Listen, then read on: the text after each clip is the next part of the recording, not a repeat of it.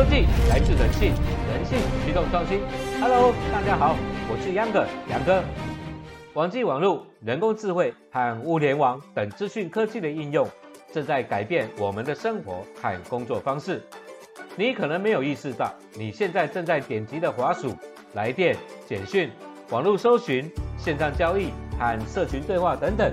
都正在生成、累积成庞大的数据资料。根据研究指出，在地球上的每一个人，每秒将产生约1.7兆位元组的资料。这些巨量资料像病毒一样侵入我们生活中的各个层面，掀起了滔天巨浪的变化。这些资料量庞大、变化飞快、种类繁杂以及真伪存疑的资讯资产，有着珍贵的讯息，像是相关性、未显露的模式、市场趋势。客户偏好和其他资讯，都可能埋藏着前所未见的知识跟应用，等着我们去发现、去挖掘。这也促成了大数据应用与云端运算发展的百家齐名。我们正处于资料量爆炸的巨量资料时代，也就是大数据时代。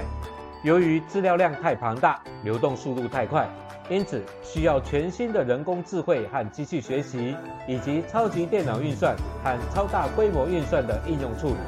更需要新一代资料储存设备和科技，能够快速有效地扩充增加功能、计算能力、记忆体、网络基础架构、储存资源和空间，来促成更强大的决策能力、洞察力与最佳化的处理分析。进而精准地从大数据中萃取出那些有价值的资讯，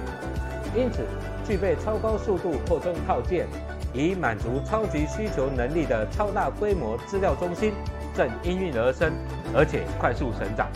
根据 Emerging Research 的报告显示，全球超大规模计算市场，2021年规模达到约1470亿美元，预期到2028年。收入的年复合成长率将猛烈成长，达到二十七点四 percent。而实现成长的重要推动因素有很多，其中包括不断成长的云端运算工作负载、资料中心最佳化、社群媒体平台以及资料机服务的出现，都是重要的推动因素。超大规模资料计算中心要能顺利运作，能源效率就是最重要的关键支柱。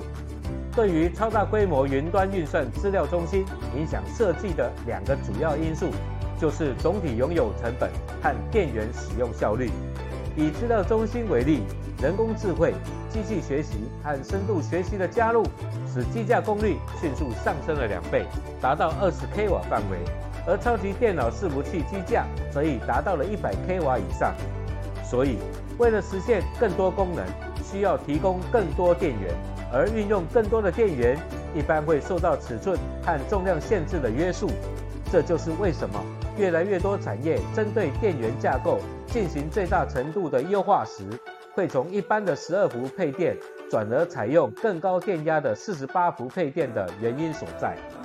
因为与典型十二伏 DC 配电相比，使用四十八伏 DC 配电的优势。不仅可降低功耗的损耗，还可最佳化 last inch 最后一里的应用，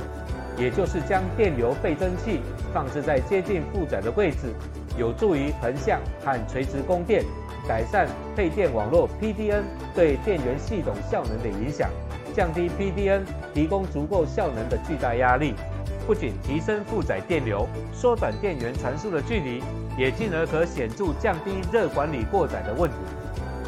此外，在机架中使用四十八伏配电，不仅可缩小机架空间，而且还能使用可扩充的四十八伏电池备源系统，可消除大型不断电供应系统，以及无需担心运算负载分配的平衡。不仅有助于提高机架密度，还可提高运算容量，这大大的改善了总体成本。大数据技术和产业的蓬勃发展，使资料成为了重要的生产力。而高效能和电源效率也就成了超大资料中心需求的榜首。随着国际知名企业集团积极加入资料中心的潮流，超大型资料中心将成为一种常态，而非趋势。